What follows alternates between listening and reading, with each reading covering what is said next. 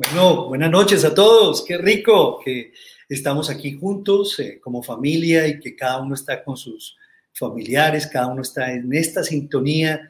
Luego de escuchar esta alabanza, estos testimonios, el corazón de uno eh, se emociona. ¿No les parece? Claro que sí. Es el poder de Dios, es la visita de Dios. Y queremos agradecer a todos ustedes por esta magnífica oportunidad que nos están dando de llegar de nuevo a sus casas. Todos nos estamos preparando vamos a terminar un año completamente diferente. Pero eso sí, sin que ninguna enfermedad mental en el nombre de Jesús toque nuestros hogares. ¿De acuerdo? ¿Listo? Claro. Imagínense que la, la enfermedad mental es la segunda causa de muerte en Colombia. Esta pandemia ha despertado cosas, ha despertado cosas feas. Por eso es que necesitamos guardarnos, guardar nuestro corazón en Él, porque en Él realmente está nuestra seguridad en Él está nuestra esperanza. Yo quiero eh, iniciar con esta, con esta porción de la escritura. Dice en Jeremías capítulo 15, el versículo 16. Ojalá que traigan sus Biblias, sus Biblias, no sus celulares, sino sus Biblias, porque ustedes se van a dar cuenta porque es muy importante el, tener esta, esta guía y esta dirección. En Jeremías capítulo 15, el versículo 16, dice, fueron halladas tus palabras y yo las comí. Y tu palabra me fue por gozo y por alegría de mi corazón, porque tu nombre se invocó sobre mí, oh Dios de los ejércitos. Tu nombre se invocó en mí. Muchos queremos invocar el nombre de Dios, ver respuestas a todas nuestras oraciones.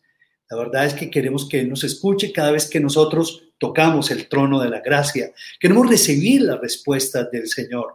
Pero aquí el profeta Jeremías nos dice que primero debemos hallar sus palabras, que primero debemos encontrar ese mensaje, porque el mensaje de Dios es vigente, el mensaje de Dios se mantiene fresco, relevante todos los días de nuestras vidas y tenemos que llegar todas las mañanas, como lo, nos enseñaba Gustavo, todas las mañanas a nuestro devocional con nuestro cántaro vacío y dejar, ponerlo en la presencia de Dios para que lo llene de su gracia, lo, llene de, de su sabiduría, lo llene de su afirmación, lo llene de su amor. Es algo que necesitamos. Necesitamos, dice, fueron halladas tus palabras y yo las comí, dice el profeta, y tu palabra me fue por gozo. Mm, me fue por alegría. Yo las comí. Por eso el nombre de este tema se llama Como para comer, porque la verdad es que como que el Jeremías, el profeta, wow, como que comenzó a degustar la palabra de Dios. La escritura dice, gustad y ver que es bueno el Señor. Dichosos los que invocan al Señor. Y cuando uno va a la palabra de Dios es como tiene la oportunidad de, comerse el mejor de los manjares. ¿Alguno de ustedes ya identificó el plato que más les gusta? ¿Cuál es el plato que, que más les gusta a ustedes?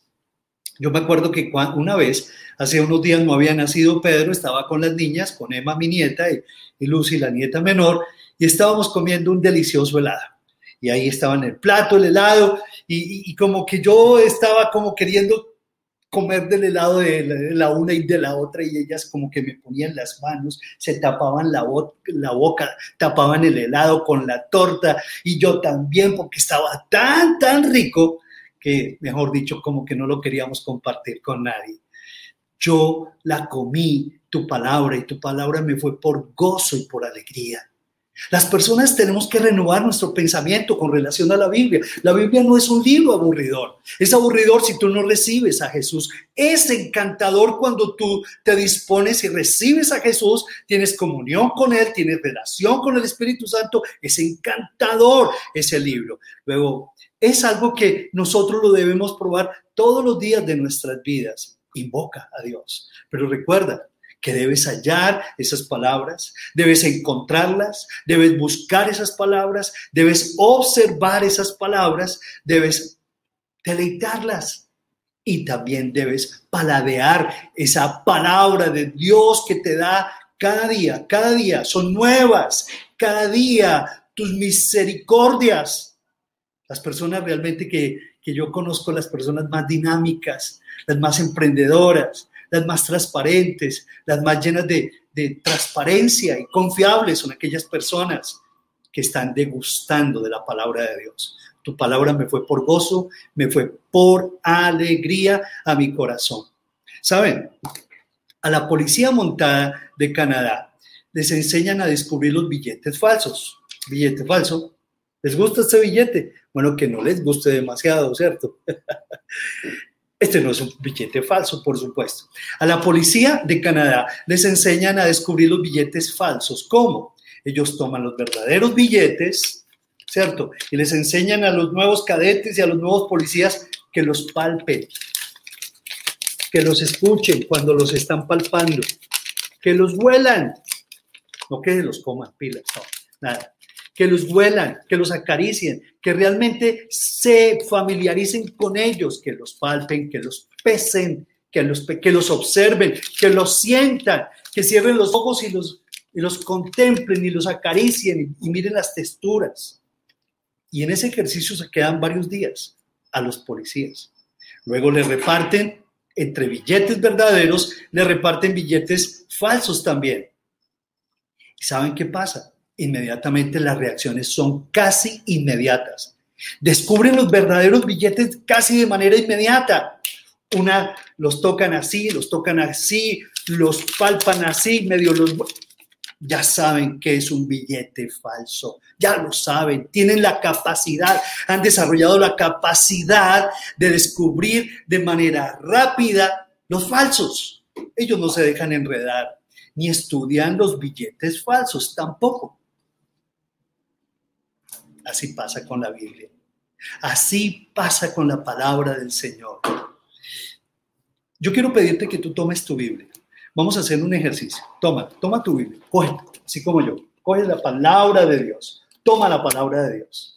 Ahora, acaríciala, ábrela. Ábrela allí en, el libro de Jeremías que, que leímos o en donde tú quieras. Acaríciala. Huélela. Pésala obsérvala, obsérvala allí, obsérvala tal libro, tal otro libro, tal, wow, tal versículo, el, antiguo, el Nuevo Testamento, obsérvala. Porque en la medida que tú te familiarices con ella, Dice que la fe viene por el oír y el oír viene por la palabra de Dios. En la medida que tú realmente te familiarices con ella, descubrirás que es verdad y que es mentira. ¿Te suena? Hoy en día estamos llenos de posverdades, de fake news, de mentiras y de engaño. Uno ya no sabe qué es verdad. La verdad es que de tanto mentira se ha descubierto que una persona después de escuchar tantas mentiras durante tanto tiempo, ya eso se lo cree, se lo cree como una verdad. Y por eso tenemos que tener mucho cuidado en este tiempo porque la pospandemia nos ha llevado durante seis meses a recibir el mismo mensaje.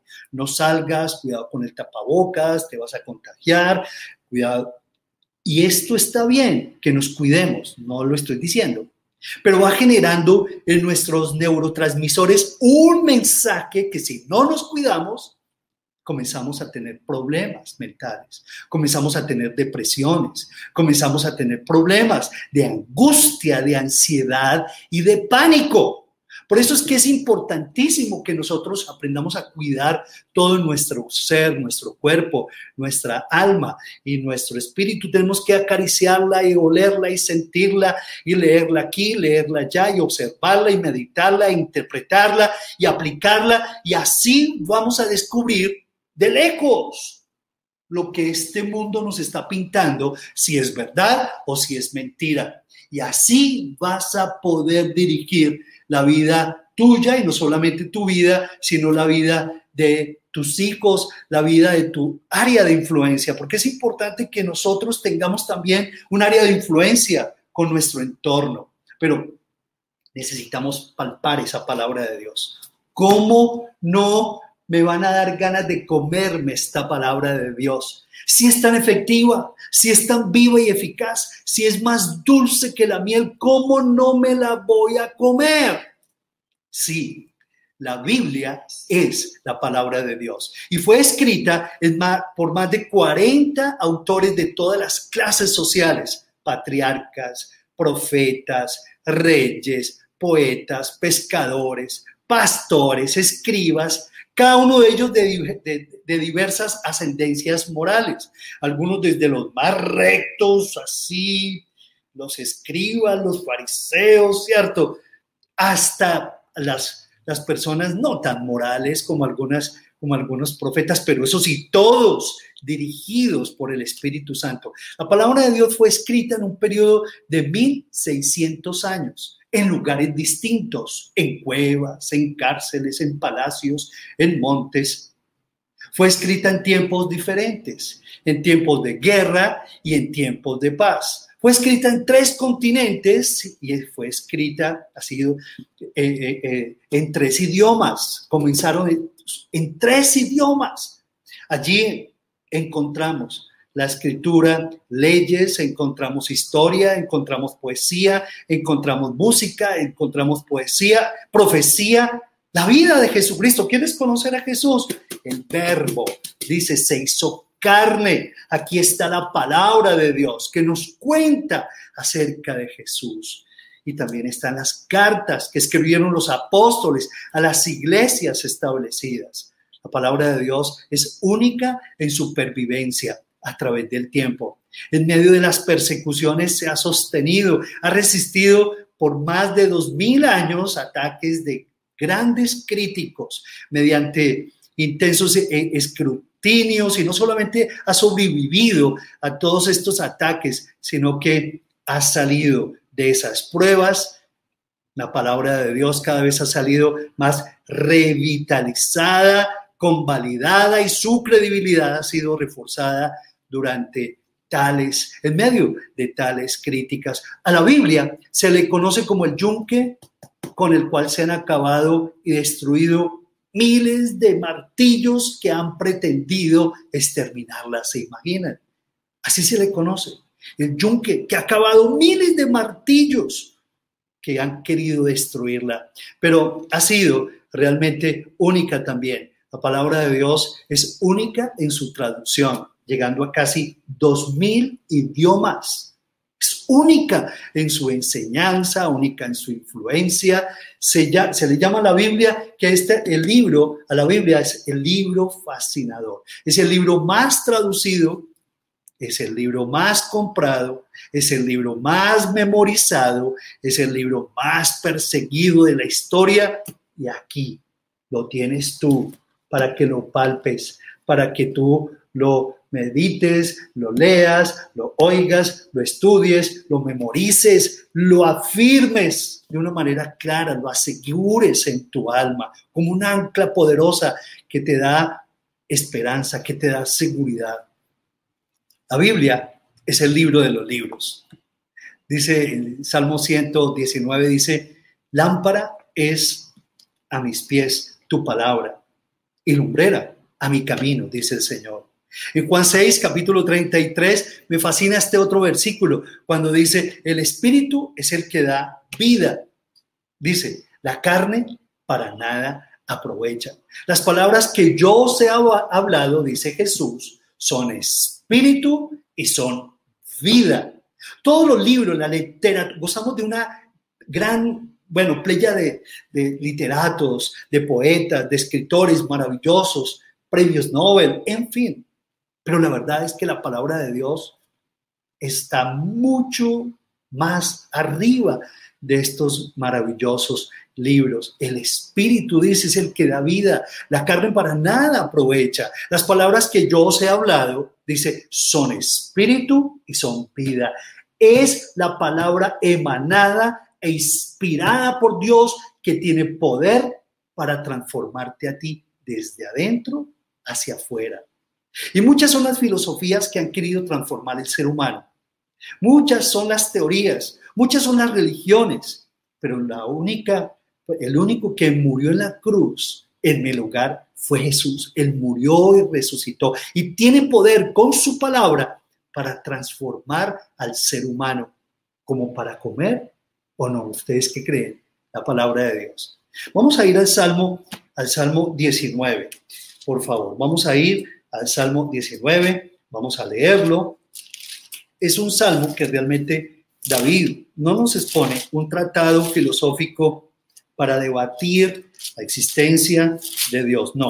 Simplemente el Salmo 19 es un maravilloso poema en donde Él nos está poniendo, ¿verdad?, de frente, nos está contando en un poema precioso del Salmo 19 lo que es la Biblia para Él. Y el propósito es que nosotros la amemos, la valoremos, la estudiemos. La verdad es que muchos de nosotros la, tenemos ahí como en, en, un stand de la biblioteca, ahí como un libro hermoso. O la tenemos abierta en el Salmo 91 en muchas casas, como si fuera un amuleto, un agüero. No, no, no, la Biblia no puede ser eso, por favor. Tiene poder para transformar, es la palabra viva y eficaz. La Biblia, entonces, la tenemos que comer, la tenemos que digerir, la tenemos que guardar y aplicar en nuestros corazones. Miren lo que dice el Salmo 19, los cielos cuentan la gloria de Dios y el firmamento anuncia la obra de sus manos. Un día emite palabra a otro día y una noche a otra noche declara sabiduría. No hay lenguaje ni palabras ni es oída su voz. Por toda la tierra salió su voz y hasta el extremo del mundo sus palabras. En ellas puso tabernáculo para el sol. Y este, como esposo, como esposo que sale de su tálamo, se alegra cual gigante para correr el camino de un extremo de los cielos es su salida y su curso hasta el término de ellos. Y no hay nada que se esconda de su calor. La ley del Señor, dice, es perfecta, que convierte el alma. El testimonio del Señor es fiel, que hace sabio al sencillo.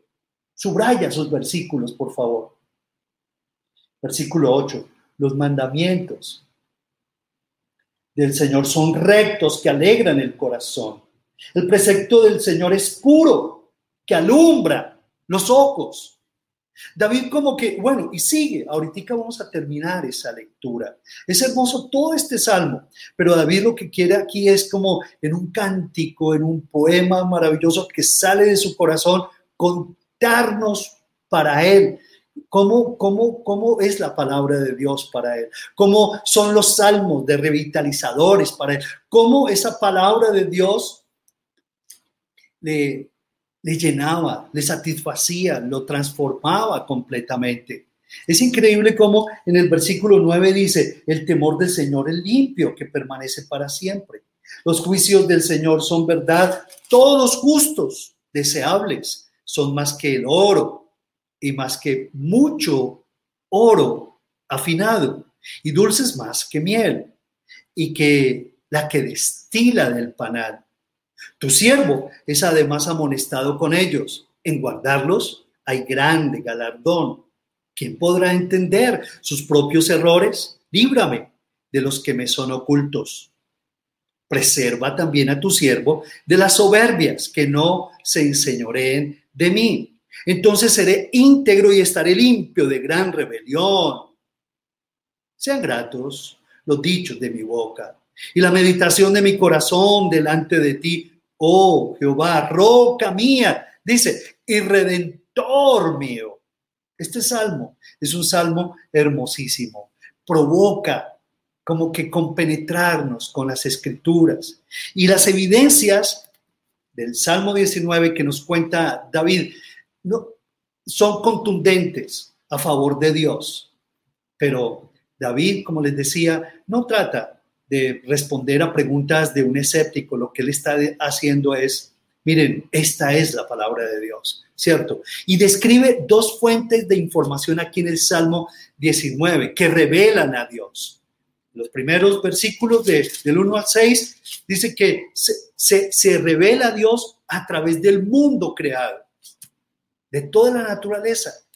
Así dice, dice, los cielos cuentan la gloria de Dios. Si has visto los cielos esta tarde, por ejemplo, aquí está en Medellín, un saludo para todos los que nos están aquí, se, se han unido a esta transmisión. Eso eh, ha sido una tarde preciosa, un atardecer, unos arreboles preciosos. ¿Cómo no entender que eso es creación de Dios, del Altísimo. Los cielos cuentan la gloria. El firmamento anuncia la obra de sus manos. Un día no es igual al otro día, pero sí dice, emite palabra a otro día. Y una noche a otra noche declara sabiduría. No hay lenguaje, hay palabras. Ni es oída su voz. Por toda la tierra salió su voz. Y hasta el extremo del mundo sus palabras es maravilloso ver cómo el Señor se revela. Pero David nos está diciendo que también el Señor se quiere revelar de algo mucho, de una manera más directa, de una manera más directa con sus hijos. Y quiere que nosotros lo conozcamos a Él. Por eso en el versículo 7 dice, la ley del Señor es perfecta. La ley del Señor es perfecta que convierte al alma. Perfecta, ¿por qué? Porque es viva y porque es eficaz. Y lo más importante es que fue emanada e inspirada por Dios. Por eso tiene poder para convertir el alma. Conviértete, dice el Señor. Y cuando yo me convierto es cuando doy un giro 180 grados. Y realmente como que me arrepiento y voy dando ese giro de 180 grados de tal manera que va trayendo una conversión genuina, una transformación de adentro hacia afuera no simplemente de mis conductas, sino de las simientes de mis actitudes, mis creencias más profundas, las entrepieles de mi alma, las va limpiando, las va lavando de tantas heridas del pasado. Y ese arrepentimiento me va trayendo confort a mi alma con su paz, que sobrepasa todo entendimiento. Esta noche el Señor está extendiendo su palabra y te está diciendo, hijo mío, come y bebe de las palabras que yo te doy, porque hallarás descanso para ti, porque tu alma será refrescada. Miren lo que dice el, versículo 7, la parte B, dice, el mandato del, del Señor es fiel. La Biblia es el testimonio fiel de Dios, de quién es Él y lo que desea para nosotros. La palabra de Dios es un testimonio firme, es decir, inquebrantable e inamovible. Es digno de toda tu confianza la palabra de Dios y te hace sabio. Dice, hace sabio al sencillo. El sencillo es una persona que no es orgullosa. El sencillo es aquel, aquella persona que reconoce su necesidad de Dios. Es una persona que ya se cansó de tantas florituras y de tanta carreta y de tanta empaque y de tanto apariencia. Ya. Y se convierte y comienza a experimentar sencillez. Aprender de mí, dice que soy manso, sencillo, de corazón. Es increíble cómo el Señor nos está hablando en esta noche acerca de esto. ¿En qué persona? La pregunta es, ¿tú te estás convirtiendo? ¿En qué tipo de persona? tú te estás convirtiendo en una persona humilde o en una persona llena de orgullo y de prepotencia. Al humilde, Dios le da la capacidad para entender y aplicar los principios y los recursos de la palabra. Escríbelo. Así es. Al humilde Dios, al humilde. Dice que el humilde Dios lo escucha de cerca. En cambio, al soberbio y el orgulloso, Dios lo mira de lejos. Escríbelo. Al humilde le da la capacidad para entender y aplicar los principios y recursos de la palabra de Dios, convirtiéndolo en una persona sabia en los asuntos de la vida diaria. Y esa es la sabiduría que necesitamos invocar y buscar de Dios en Colombia. Sabiduría dice la escritura, no de los hombres, no de, en este plano temporal, sino la sabiduría de Dios, que realmente nos lleva a superar tantos conflictos que no hemos sido capaces de superar nosotros los hombres. Porque estamos en esa angustiosa necesidad de la verdad de Dios, de la guía, de la dirección de Dios, del consejo sabio de Dios. Pero el Señor te lo promete a ti y te dice, te voy a hacer sabio, hago sabio al sencillo y te doy la capacidad para entender mis principios y aplicarlos a tu vida. Te doy la capacidad de aplicar los recursos que están en mi palabra, convirtiéndote en una persona sabia en el manejo de la vida diaria y para que sepas cuándo aplicarlos en cada circunstancia de la vida. La escritura dice, los mandamientos del Señor son rectos, no son imposiciones. para simplemente castigarnos. No, no son imposiciones para hacernos la vida imposible. Cuando el Señor dice no tal cosa, no tal otra, no es para castigarte, no, es para hacerte la vida imposible, sino es para protegerte. Escríbelo. Los mandamientos de Dios son para protegerte y para proveerte y para traer alegría a tu corazón. ¿Cuáles son los mandamientos? ¿Tú te acuerdas de un mandamiento? El, el mandamiento, el séptimo mandamiento no qué, no qué, eso, no adulterarás. ¿Por qué?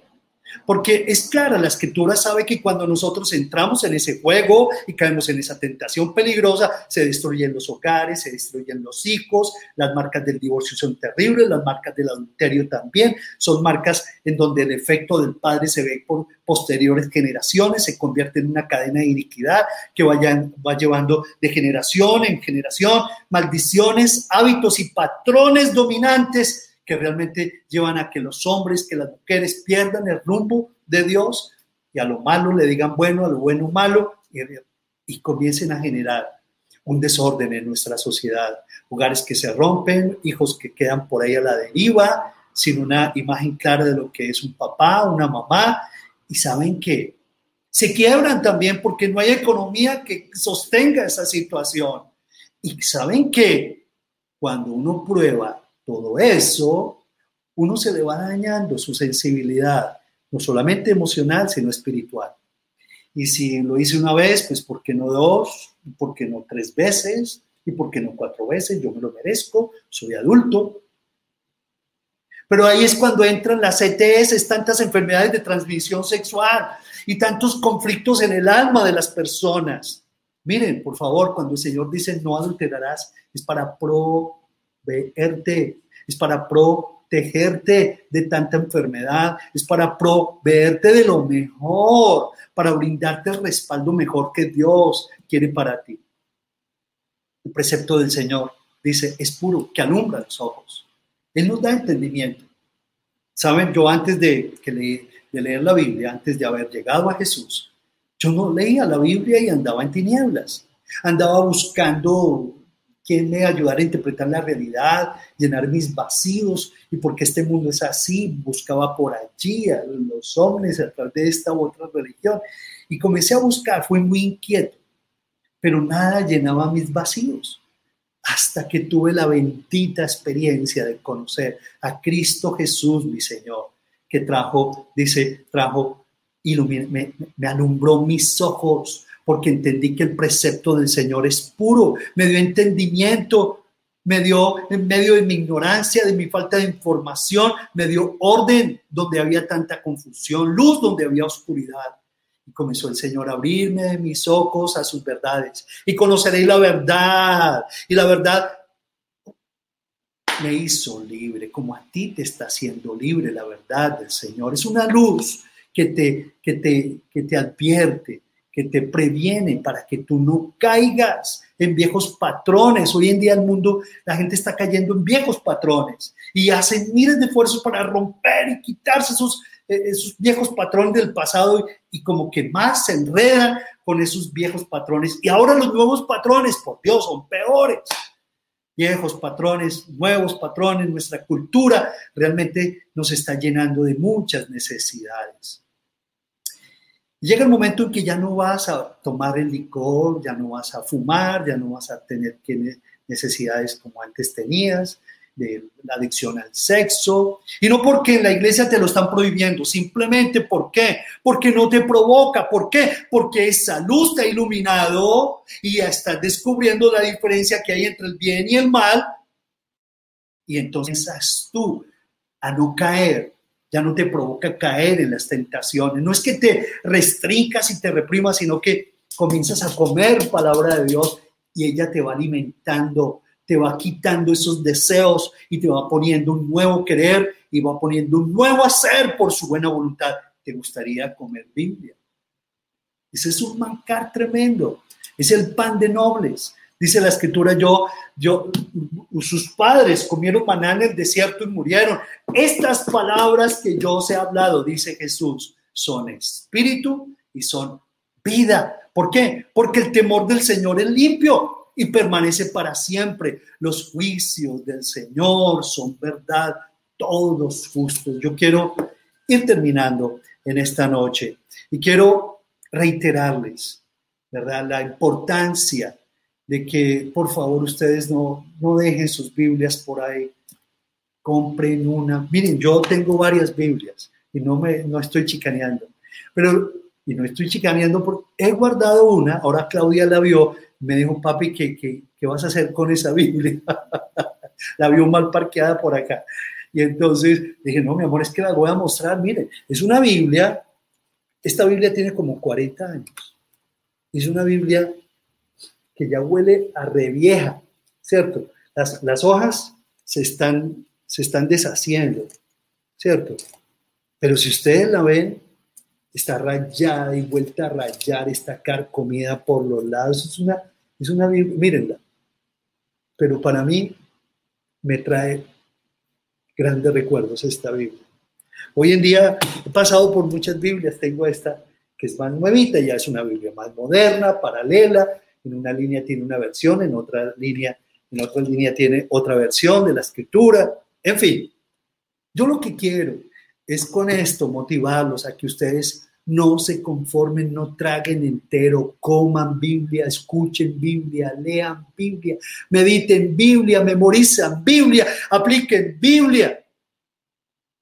No fanáticamente, reflexionen, reflexionen, deleite, deleítense en el Señor deleítate en mí, dice el Señor. Yo te concederé los deseos de tu corazón.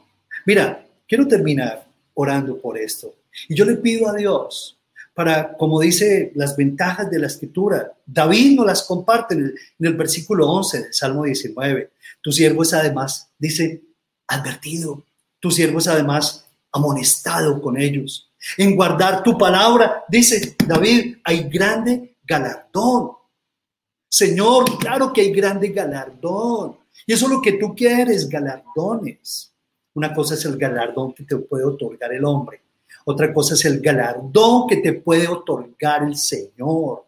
Por eso es importante que tú le digas, Señor, yo quiero todos los días recibir esos galardones. ¿Por qué? Porque estoy entendiendo, atesorando tu palabra. Ahora estoy entendiendo muchas cosas.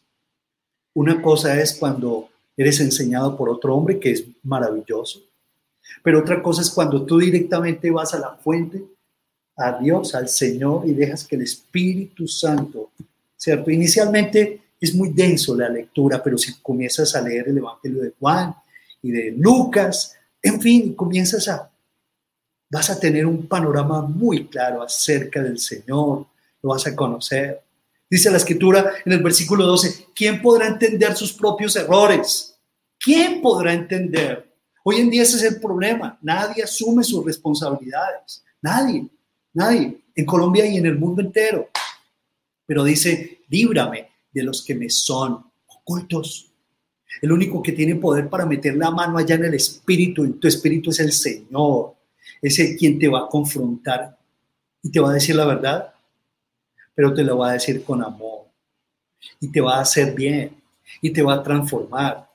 ¿Para qué? Para que tú seas preservado de soberbias, a fin de que no se enseñoreen de ti la soberbia, la amargura, el resentimiento. Y dice, entonces seré íntegro, dice ese versículo, y estaré limpio de grande rebelión.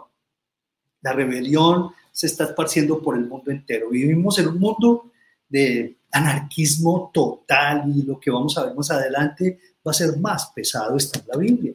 La Biblia es el libro, está más actualizada que el periódico de hoy, porque en ella está la profecía, el panorama del futuro, cómo va a terminar toda esta tremenda película. Ahí está en la palabra de Dios. Dice, dice la escritura en el versículo 14, por eso, Señor, yo te ruego que sean gratos los dichos de mi boca y la meditación de mi corazón delante de mí, Redentor mío y Dios mío. ¿Qué tal si oramos en este momento, les parece? Vamos a levantar nuestras manos allí donde estamos. Una vez le dijo un profeta, hijo de hombre, come lo que hayas, come este rollo, refiriéndose a la escritura. y ve y háblale a la casa de Israel. Y abrí mi boca y me hizo comer aquel rollo. Y me dijo, hijo de hombre, alimenta tu vientre y llena tus entrañas de este rollo que yo te doy. Y lo comí y dice, y fue a mi boca dulce como la miel. Y yo le añado, como para comer. Qué preciosa historia del profeta Ezequiel también.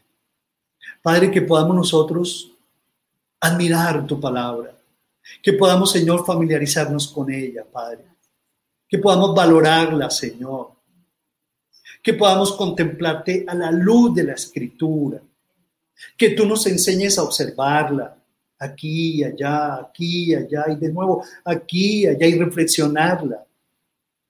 Y que tú nos enseñes a interpretarla y aplicarla, para que lo compartamos a tantas personas, Señor, que están con sus corazones llenos de, de, de, hambre, de sed de justicia, Señor. Pero tú eres el único quien nos puede saciar.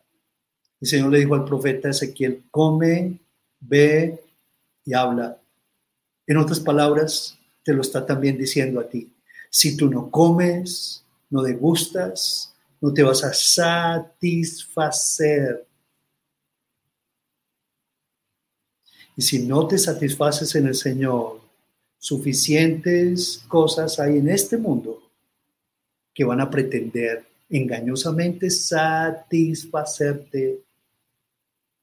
Pero ¿qué es lo que te está diciendo el Señor en este día? Y el Señor te está invitando a que tú aprendas a leer, darle esa lectura reposada, tranquila a su palabra, que lo hagas de manera cotidiana en tu devocional. Y que puedas comenzar con ese proceso de transformación espiritual, no solamente intelectual, porque la Biblia no es un libro meramente de, de información teológica, y hay tratados de la vida impresionantes, sino que produce metamorfosis hay una influencia poderosa que se ejercida desde su palabra y que va calando a tu consciente, tu subconsciente, saturando tu mente de conceptos, de verdades absolutas de Dios y que son verdades liberadoras, de patrones de pensamiento perturbadores, patrones dominantes que te están, que te están asediando y acechando el poder de la palabra de Dios. Es maravilloso. Por lo tanto, dile, Señor, toma, toca mi mente, toca mi mente con tu palabra, toca mi corazón, las entrepiernas de mis pensamientos, pero también las de mi alma, mi capacidad de razonar, de sentir, de sentir, Señor, y de hacer. Tócala, Señor, esas capacidades que tú me has dado a tu imagen y semejanza. Me hiciste, pero yo no quiero seguir dando, Señor mi cuerpo, mi alma y mi espíritu, Señor, a tanta temporalidad, porque seguiré teniendo sed, Padre. Yo quiero llenarme de ti, Señor, porque reconozco que es el libro de la verdad, porque tu palabra, Señor, me entrega, Padre Celestial, tu plan, tu propósito para mi vida, Señor. Bendito seas. Gracias, Señor. Que yo pueda conocer tu palabra a través de la lectura, Señor, que yo pueda conocer tu voluntad, que yo pueda deleitarme en ti todos los días, que los recursos que yo descubra todos los días, Dios mío, me ayuden a salir adelante, Señor, en mi economía familiar, en mi trabajo, en mi emprendimiento, Señor, en, mi, en, en el arte que tú me has dado, la innovación que yo necesito, Padre. Yo quiero, necesito ser disruptivo en lo que yo hago, Señor. El único que me puede alimentar desde adentro, desde las entrepiernas de mi espíritu, a reflejar a mi mente, Señor, a la creatividad que se refleja, Señor, a través de muchos diseños. Eres tú, Señor, tú eres el creador por excelencia, Padre. Yo te ruego que traigas sanidad, porque tu palabra dice que cuando tu palabra corre, y tu palabra corre, va trayendo sanidad. Sana, sana. En este momento quiero pedirte que levantes tu mano al Señor. le digas, Señor, trae sanidad. Esparce tu palabra, esparce tu palabra, Señor. Que tu palabra yo la lea todos los días, que deje de tener miedo, que echar a un lado tanta pereza y tantos prejuicios. ¿Alguna vez te dijeron que si leías la Biblia te volvías loco? No, renuncia a esa tonta idea y atrévete a leer la palabra de Dios. Dígale, dile, Señor, dame la mejor actitud, una actitud de humildad para yo leer tu palabra. Y te vas a dar cuenta que vas a deleitarte en ese estudio de la palabra.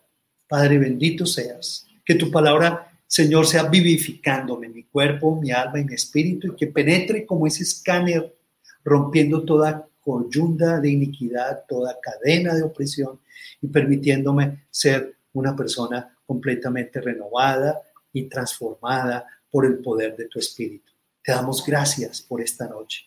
Te bendecimos, Padre amado. Gracias por guardarnos en paz, en bendición, Señor. Y que seas tú mismo y tu manifestación maravillosa, Señor, tocando a nuestros enfermos, a los que nuestros familiares que están enfermos, Señor, levántalos en el nombre de Jesús. Y permite que esta Colombia que entre cadenas gime comprenda las palabras del que murió en la cruz. Que el Señor los bendiga ricamente, los amamos. Besos para todos.